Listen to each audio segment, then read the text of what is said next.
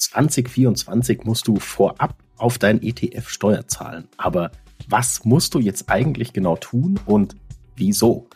Darüber sprechen wir in dieser Folge Geld ganz einfach mit Saidi und Emil von Finanztipp. Wir bei Finanztipp sind der Meinung, Finanzen kannst du selbst. Und wir zeigen dir wie. Ja, Saidi, bisher waren ETFs ja so das absolute Relax-Investment, sag ich mal. Du zahlst immer schön in deinem Sparplan, schön in der ein, dann bekommst du deine ETF-Anteile und ansonsten kannst du eigentlich auf dem Sofa sitzen und es laufen lassen, einmal im Jahr in dein Depot schauen. Und jetzt kommt aber diese Vorabpauschale um die Ecke und da muss ich ja jetzt zum Jahreswechsel ausnahmsweise tatsächlich mal was machen.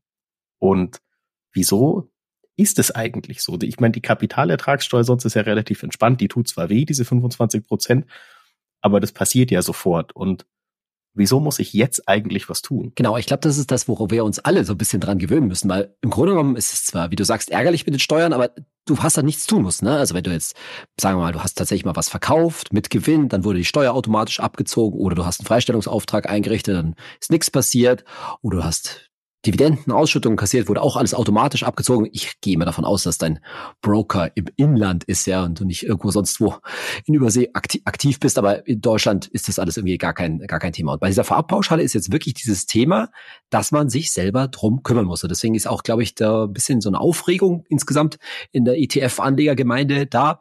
Denn das betrifft halt insbesondere ETFs und Fonds. Bei Einzelaktien gibt es die Vorabpauschale nicht. Und der Witz ist natürlich, dass es dieses Gesetz auch schon ziemlich lange gibt, nämlich seit 2018. Bloß ist es sozusagen einhergegangen mit der Niedrigzinsphase und solange die Zinsen so total am Boden waren, gab es auch diese berühmte Vorabpauschale nicht. Und erst jetzt, wo es die Zinsen wieder nach oben gegangen sind, kommt die überhaupt zum Tragen und jetzt haben das ja, muss ich mich auch selber äh, sagen, ja, ich muss mir auch mal schauen, weil ich benutze mein Verrechnungskonto von meinem Depot nie. Da muss ich jetzt auch an, an Weihnachten mal hübsch Geld drauflegen, damit da Steuer abgezogen werden kann. Aber wahrscheinlich sollten wir erstmal klären, was ist eigentlich die ganze, die ganze Regelung, was ist eigentlich diese Vorabpauschale? Und ich will erstmal nur ein Missverständnis klären, ja, weil es immer so heißt, ja, ich muss jetzt die Vorabpauschale zahlen. Das ist falsch. Die Vorabpauschale ist nicht die Steuer. Das ist zwar irgendwie kann man jetzt für Haarspalterei halten, aber ist schon nicht ganz wichtig, weil ich kann mal gleich, liebe Hörerinnen, liebe Hörerinnen, dich ganz schön beruhigen vorab, ja. Es ist nicht so viel Steuer. Ja, es ist ein bisschen Steuer, aber in aller Regel ist es nicht so viel Steuer. Aber du musst dich halt drum kümmern. Der Hintergedanke bei dem ganzen Geschichte ist jetzt folgendes. Wenn du jetzt vielleicht wahrscheinlich einen tesorierenden ETF hast oder einen sonstigen tesorierenden Fonds, da ist übrigens von der Regelung zwischen Aktienfonds und Aktien-ETFs keine, kein Unterschied. Ja, das ist genau das, ist genau das Gleiche. Naja, und den besparst du halt für deine Altersvorsorge und lässt den da jahrzehntelang liegen. Naja, dann zahlst du natürlich und machst nichts dran, du sparst ja immer noch schön hin. Dann zahlst du natürlich grundsätzlich erstmal auch keine Steuer drauf, weil du verkaufst ja nichts, kriegst bei einem tesorierenden Fonds eben auch keine Dividenden, keine Ausschüttungen und dann irgendwann fängst du mit 65, 67 irgendwann an, da Geld auszunehmen und dann wird da zum ersten Mal Steuer abgezogen. Ja, und da hat das Finanzamt gesagt, ja, hm, das finden wir ein bisschen lang. Ja, das ist jetzt irgendwie schön für euch, liebe Anlegerinnen und Anleger, dass ihr da so schön Steuerstundung betreibt, ne? also die Steuer um Jahrzehnte hinaustreibt, aber das geht uns ein bisschen zu weit. Wir wollen da schon vorher ein bisschen Teil vom Kuchen haben. Und deswegen hat man sich diese Vorabsteuer bzw. die Vorabpauschale überlegt. Und bevor jetzt, das ist auch nächster Mythos rund um diese Vorabpauschale, können wir gleich vorab klären, ja, es ist nicht mehr Steuer geworden, sondern also ich mach's mal ganz einfach, ja, sagen wir mal, du würdest mit 67 eigentlich 10.000 Euro Steuer zahlen, dann hast du vorher schon, ich sage jetzt irgendwas, paar tausend Euro über dein Leben an Steuern gezahlt und die, die zahlst du dann mit 67 eben nicht mehr, sondern die werden dann halt angerechnet. Aber ja, ist halt ein bisschen ärgerlich, weil der Wert deines Vermögens, könnte man sagen, halt schon mit ja, wie alt du halt immer bist, mit 30 oder 40 schon ein bisschen gesunken ist und nicht erst mit 67 ähm, gesunken ist. Und ja, das heißt, diese Steuer auf die Vorabpauschale, ja, die geht zu Lasten aller unserer, unseres gemeinsamen Zinszinseffektes. Ich finde es ähm, aber interessant, weil du auch gesagt hast, die, die Vorabpauschale ist jetzt nicht neu, aber sie wirkt ja so neu. Hängt ja auch äh, damit zusammen, warum sie in den letzten Jahren nicht gegeben hat.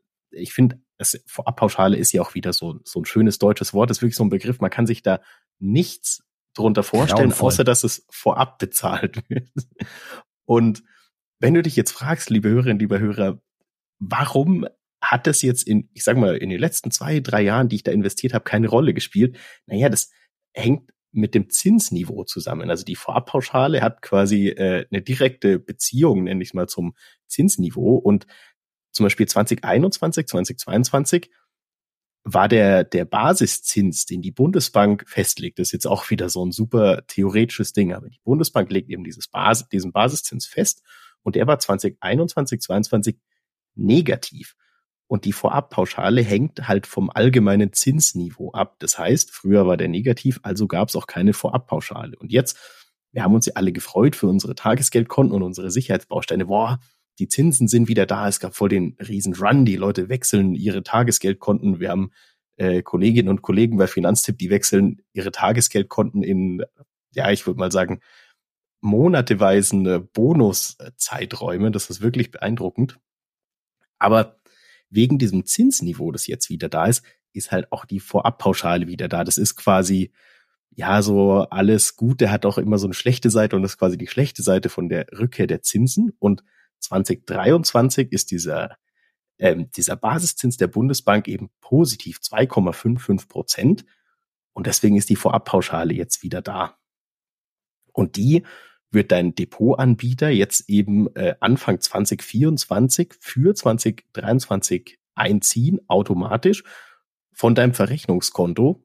Ist wahrscheinlich ein Problem, wenn du äh, Visa ID meistens, glaube ich, per Lastschrift äh, investierst, weil dann weißt du ja die die äh, IBAN und so von deinem Verrechnungskonto gar nicht so richtig oder sie spielt für dich keine Rolle, ist für mich jetzt ein Vorteil. Ich muss per Dauerauftrag investieren, weil ich ein Depot ohne Lastschriftfunktion habe.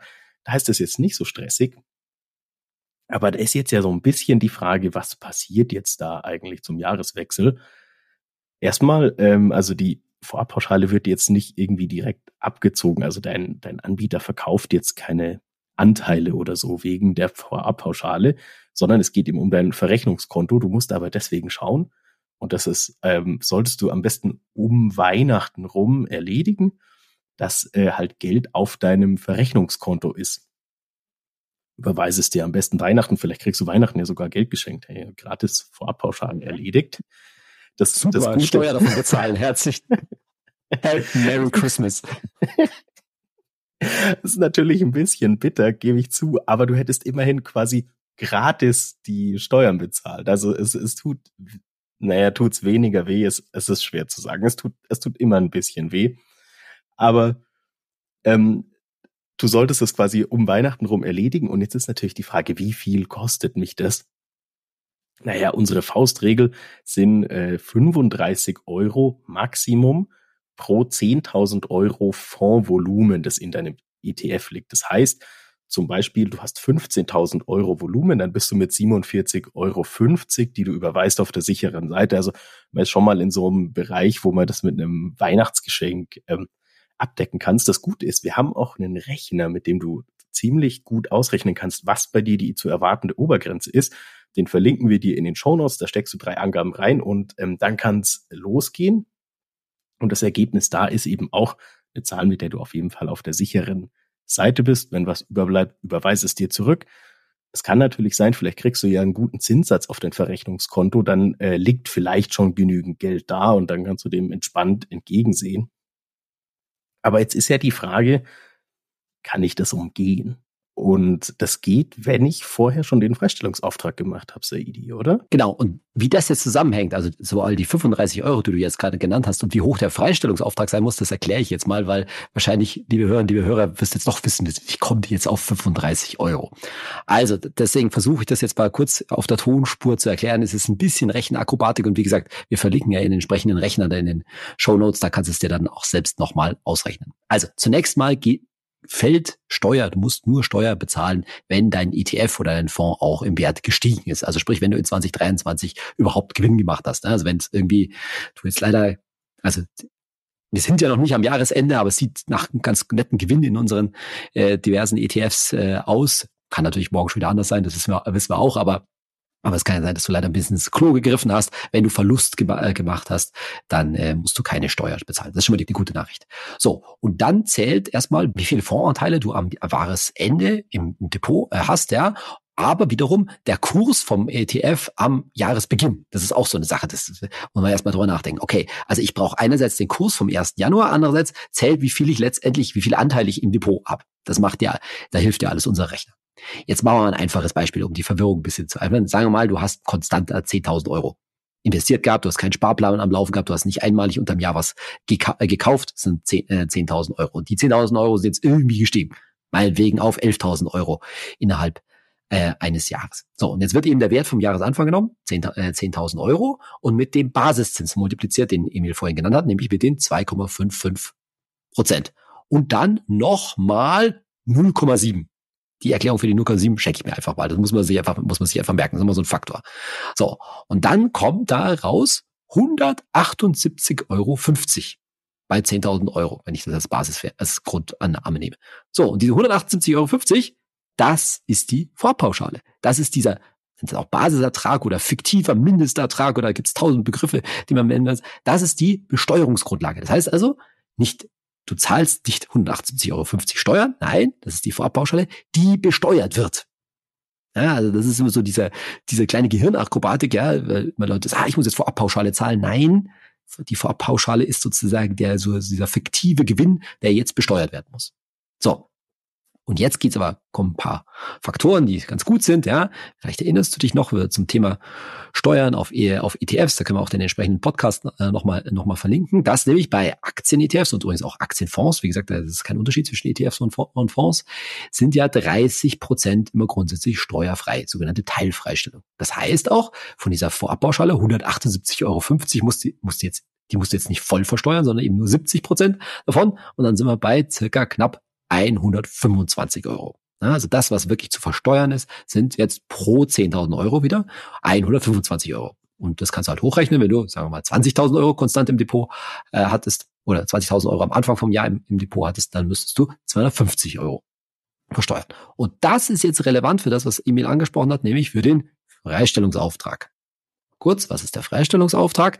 Du hast ja pro, äh, pro Jahr 1000 Euro an Kapitalerträgen Zinsen, Dividendenausschüttung und eben auch, da zählt eben auch diese Vorabpauschale rein, steuerfrei.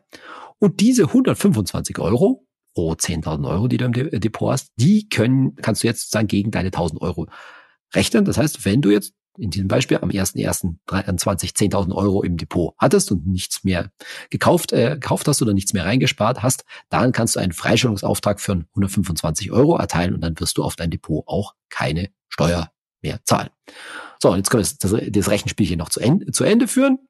Also diese 100, wenn jetzt, wenn du jetzt keinen Freistellungsauftrag erteilst, dann werden diese 125 Euro besteuert, nämlich mit der berühmten Abgeltungssteuer, Kapitalertragssteuer von 25 Prozent plus Soli, ja, da kommt auch noch, dann sind wir bei 26,375 äh, Prozent, macht dann 33, äh, 33 Euro, knapp 33 Euro, die du tatsächlich an Steuer zahlen musst. Also die 33 Euro sind Steuer und wenn du in der Kirche bist, dann sind es ungefähr 35 Euro.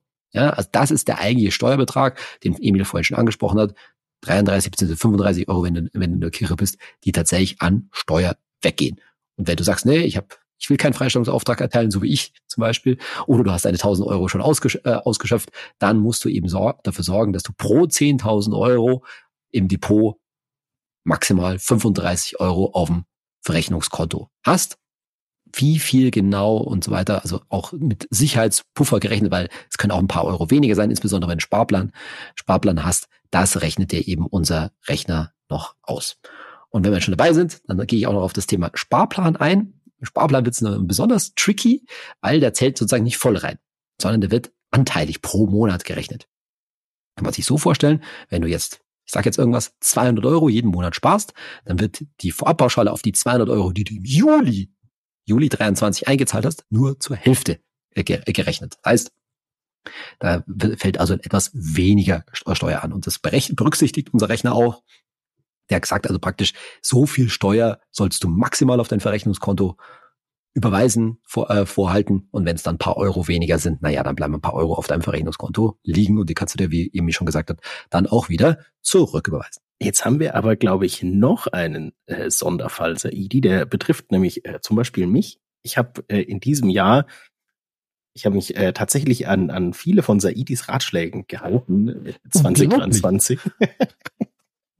ich, ich versuche quasi mit, mit gutem äh, Beispiel voranzugehen und ich habe äh, tatsächlich umgeschichtet und habe Einzelaktien verkauft und habe in ETFs ähm, umgeschichtet. Das heißt, mein ETF-Anteil in meinem Depot ist, ist deutlich gestiegen und liegt jetzt, glaube ich, sogar bei über 90 Prozent. Wow.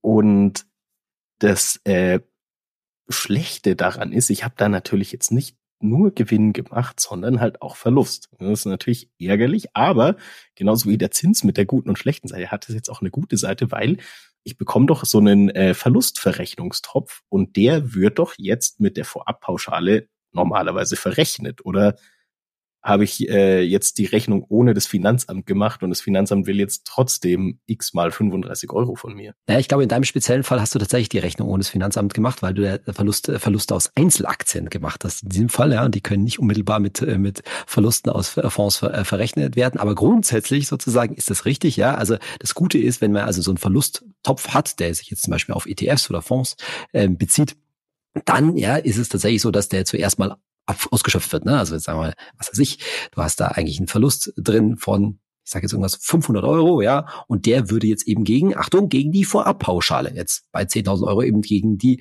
125 Euro, die zu versteuern wären, gerechnet, die werden also abgezogen und dann brauchst du auch deine 1.000 Euro Sparerpauschbetrag nicht anrechnen. Das heißt, wenn du weißt, dass du dann Verlustrechnungstopf hast, der auf deinen ETF oder Fonds anwendbar, anwendbar ist, dann brauchst du auch keinen Freistellungsauftrag äh, äh einrichten, es sei denn natürlich, der Verlust da ist nicht so viel Verluste angefallen, ja, dann fällt halt weniger Steuer an. Wird natürlich ein bisschen, äh, wird natürlich ein bisschen kompliziert, aber grundsätzlich ist es gut, weil es wird sozusagen erst dieser, Ver dieser Verlusttopf aufgebraucht und dann deine 1000 Euro Sparerpauschbetrag. Jetzt ist natürlich ähm, noch die Frage, sagen wir mal, du bist krass im Weihnachtsstress, hast richtig, richtig viel zu tun und bist vielleicht nach Weihnachten krank, keine Ahnung, kann ja äh, alles passieren. Und du vergisst jetzt dein Verrechnungskonto zu decken oder für Geld auf deinem Verrechnungskonto zu sorgen, ist natürlich die Frage, was passiert jetzt? Und das ist tatsächlich unser Appell. Bitte, bitte erledigt das, weil wenn du das nicht machst, ist es tatsächlich super nervig, weil es kann jetzt natürlich sein, dass dein äh, Verrechnungskonto ins Minus geht, wenn das möglich ist. Und dann musst du vielleicht sogar Dispo oder Überziehungszinsen zahlen. Und das ist meistens richtig, richtig bitter, weil das mit einem sehr, sehr hohen äh, Zinssatz verbunden ist. Das heißt, dann auch auf jeden Fall möglichst schnell bezahlen danach. Oder noch ärgerlicher, dein Anbieter kann jetzt nicht abbuchen und meldet das ans Finanzamt und verpetzt dich sozusagen. Dann ist nämlich das Ärgerliche, in Anführungszeichen, musst du 2025 für 2024 eine Steuererklärung abgeben. Ist natürlich das machst du ja hoffentlich sowieso, um dir einfach diese 1000 Euro, die man im Schnitt rauskriegt, zurückzuholen und deine ganzen Fahrtkosten und so weiter anzugeben. Aber es ist halt trotzdem einfacher, die 35 Euro pro 10.000 Euro ETF-Volumen zu überweisen, als dann in der Steuererklärung jetzt extra nochmal rauszufinden, wo ich das eintragen muss, das alles auszurechnen, wie das läuft und so weiter. Also mach im Zweifelsfall lieber das jetzt, vielleicht sogar noch vor Weihnachten, dann hast du es erledigt und dann kannst du dem ganz entspannt entgegensehen. Ja, also wir haben auch ein bisschen rumgefragt, insbesondere bei unseren Empfehlungen an Depots, an Wertpapierdepots, wie die damit so umgehen. Und das ist schon recht unterschiedlich. Also manche Anbieter, die meisten erinnern einen auch daran, manche erinnern einen sogar mehrfach äh, daran. Manche versuchen dann auch bis zu dreimal das abzub äh, abzubuchen, bevor es nicht äh, wenn es nicht geklappt hat, kriegt man halt immer wieder eine, eine Meldung und erst wenn es dreimal nicht geklappt hat, dann geht die Meldung ans Finanzamt und wir haben zumindest von einem Anbieter herausgefunden, dass da immerhin die Zinsen nur bei sechs Prozent aufs Jahr gerechnet, sechs Prozent pro Jahr liegen, wenn ich da jetzt mein Konto überziehe. Das ist natürlich auch nicht schön, aber auch jetzt nicht äh, äh, tot, äh, total schlimm. Aber insgesamt muss man sagen, das Gute ist, es wird jetzt nicht zwangsweise was verkauft, das können die jetzt nicht machen, die können jetzt nicht einfach mal von, egal von deinem ETF-Sparplan da Geld abziehen oder einfach mal Anteile aus deinem Depot verkaufen, um sich die Steuer, äh, sich die Steuer zu holen, sondern quasi die zwei schlimmen Fälle, die Emil schon gesagt hat, ist entweder du bist im Minus und zahlst äh, äh, Zinsen drauf oder die Meldung geht entsprechend ans, äh, ans Finanzamt, Finanzamt und dann musst du dich in der Steuererklärung damit rumschlagen. Also einfach lieber überweisen, bevor du dich damit rumschlagen musst. Definitiv. Und damit sind wir fast schon wieder am Ende und ich freue mich äh, tatsächlich sehr, sehr, Wir haben nämlich eine gute äh, Weihnachtsfrage diese Woche. Und zwar kommt die von Dagi-H und sie will wissen, hey Saidi, 20 Prozent vom Einkommen sparen, aber was ist mit Weihnachtsgeld, Bonus und so weiter? Ja, also da gilt die, also die 20 Prozent Einkommen sparen, die kommt ja aus unserer 50-30-20-Regel, dass wir also sagen, ne, vom gesamten Einkommen sollte ich immer 20 Prozent weglegen, Tagesgeld, ETF, je nachdem, wie, äh, liebe Hörerinnen, liebe Hörer, wie deine Situation ist. Und ja, da würde ich genau das Gleiche sagen. Ne? Beim Weihnachtsgeld, Bonus, was für sonstige Einzahlungen äh, es gibt, gilt natürlich das Gleiche. Auch da sollte ich, wenn ich denn, wenn ich denn konsequent bin, auch 20 Prozent, ich würde sogar sagen mindestens, ähm, auf die, auf die Seite legen, ne? weil letztendlich gerade bei so regelmäßigen Sachen, also wenn du jetzt mit dem Weihnachtsgeld natürlich jedes Jahr rechnen kannst und vielleicht auch, so wie bei Finanzen, in aller Regel, wenn du ein guter Mitarbeiter bist, auch davon ausgehen kannst, deinen Bonus jedes Jahr äh, zu, äh, zu bekommen, naja, dann ist das auch wie soll ich sagen, es ist halt was auch regelmäßiges Einkommen. Es beeinflusst deinen Lebensstandard. Ne? Du weißt dann schon, also bei mir ist es, gebe ich auch äh, klar, weil von meinem Bonus äh, ist wird ein, der große Jahresurlaub immer bezahlt. das ist auch Lebensstandard. Dann muss natürlich, und so mache ich das auch, ich spare bloß von meinem Bonus deutlich mehr weg als 20 Prozent, sollte das, sollte das halt auch entsprechend Tagesgeld, ETF, so aufge, äh, aufgeteilt werden ich sage mal, wenn man jetzt mehrere Einmalzahlungen bekommt, dann kann man das auch einmal am Jahresende machen. Das wäre jetzt auch wieder so ein Thema für einen Jahrescheck. Da hat sich vielleicht auch auf dem Girokonto mal ein bisschen was angesammelt und dann kann man mal, einem, mal eine Einmalanlage in ETF äh, reinmachen. Aber klar, diese 20% Sparregel gilt natürlich grundsätzlich. Und wenn man jetzt noch an Leute mit mehr variablem Einkommen denkt, also zum Beispiel Leute, die im Vertrieb arbeiten oder ähnliches, ne, wenn man da das Einkommen schwankt, dann muss man halt auch die Sparrate entsprechend anpassen. Und bei Selbstständigen ist es nochmal was anderes. Da muss man ja eh entsprechend noch Rücklagen für die Steuer machen und die Altersvorsorge sollte so etwas oder sagen wir mal deutlich höher sein als bei Angestellten. Und dann haben wir noch eine zweite Frage von Johannes Konrad 85. Hey Saidi, würde die ETFs einem Fonds immer vorziehen? Ich sag's mal ganz pauschal, in den allermeisten Fällen ja. Denn es gibt verschiedenste Untersuchungen, auch nahezu mit wissenschaftlichem oder eigentlich auch voll wissenschaftlichem Ansatz, die halt lange Zeiten beobachtet haben, wie Fonds, also hier ist sicherlich gemeint aktiv gemanagte Fonds gegenüber ETFs laufen. Man muss halt aufpassen, man muss gleich mit gleich vergleichen. Also wenn ich jetzt zum Beispiel Aktienfonds, sollte ich natürlich mit Aktien-ETFs äh, vergleichen. Dagegen müsste ich jetzt irgendwie einen gemischten Fonds, der also auch Anleihen drin hat, dann mit so einem gemischten ETF-Portfolio äh, vergleichen. Aber wenn man gleich mit gleich vergleicht, dann ist es immer so, dass die ETFs in der Regel besser gelau äh, gelaufen sind. Die Prozentzahlen sind ziemlich unterschiedlich. Die liegen, fangen meistens so im Bereich von 75 Prozent an. Das heißt also meistens drei Viertel der Fälle sind ETFs besser gelaufen als die entsprechenden Fonds die, im, im, gleichen Zeitraum und vor allen Dingen bei den Standardgeschichten, also bei dem, was wovon wir hier reden, also sprich weltweite Aktienmärkte, da sind ETFs in über 90 Prozent der Fälle besser gelaufen, insbesondere auf so einem Markt wie USA, der halt total transparent ist. Da ist es für so einen Fondsmanager nahezu unmöglich, besser zu sein als der Markt, was nicht unter anderem damit zu tun hat, dass die Fonds natürlich auch ordentlich was kosten. Das wirkt sich dann auf, vor allen Dingen auf längere Zeiträume, wenn man so zehn Jahre sich anschaut, ordentlich aus. Ne? Wenn du da Kosten hast von, ich sage jetzt mal 1,5 Prozent pro Jahr, vielleicht sogar zwei Prozent pro Jahr und ja, das musst du halt erstmal als Fondsmanager wieder reinholen in, in die lange Zeit. Das schaffst du in ganz vielen Fällen halt nicht. Und dann ist so ein ETF mit 0,2, 0,3 Prozent Kosten, wie auch immer, in den allermeisten halt Fällen halt im Vorteil. Und das ist auch der Grund, warum wir in vielen Fällen sagen, na ja, wenn du jetzt noch so einen alten Aktienfonds im Depot hast, gibt eigentlich wenig Grund, den nicht in den ETF zu, äh, zu tauschen. Ganz egal, wo die Kurse stehen. Ne? Wenn die Kurse unten stehen, dann tauscht, äh, tauscht halt niedrige Kurse nie, in Anführungszeichen niedrige Kurse in niedrige Kurse. Und genauso, wenn es gut läuft, ne? tausche hohe Kurse in hohe Kurse und hast wahrscheinlich auf lange Frist einiges an Kosten gespart. Und damit sind wir auch schon wieder am Ende unserer vorabpauschalen Folge und es ist unsere letzte Folge vor Weihnachten und dann wollten wir vor allem auch die Gelegenheit noch nutzen, euch allen, liebe Hörerinnen, liebe Hörer, frohe Weihnachten zu wünschen und wir hoffen natürlich, dass ihr entspannte Feiertage habt, das ein oder andere Geschenk oder gut Essen bekommt und dann gut in die Zeit zwischen den Jahren rüberrutschen könnt und hoffentlich eine ruhige Zeit habt. Und vielen Dank fürs Zuhören und falls euch euer, unser Podcast in dem Jahr gefallen hat, würden wir uns natürlich super freuen, wenn ihr uns mit einer guten Bewertung beschenkt zu Weihnachten. Das wäre sehr, sehr schön. Vielen Dank und bis zum nächsten Mal. Ja, auch von meiner Seite vielen Dank. Das wäre in der Tat ein schönes Weihnachtsgeschenk. Und ich wünsche dir, liebe Hörerinnen, liebe Hörer, ja, jetzt auch eine geruhsame Weihnachtszeit. freue mich, wenn du uns weiter zuhörst und wollte mich vor allen Dingen bedanken, dass du uns dieses Jahr die Treue gehalten hast. Bis zum nächsten Mal und in 2024 einen guten Rutsch.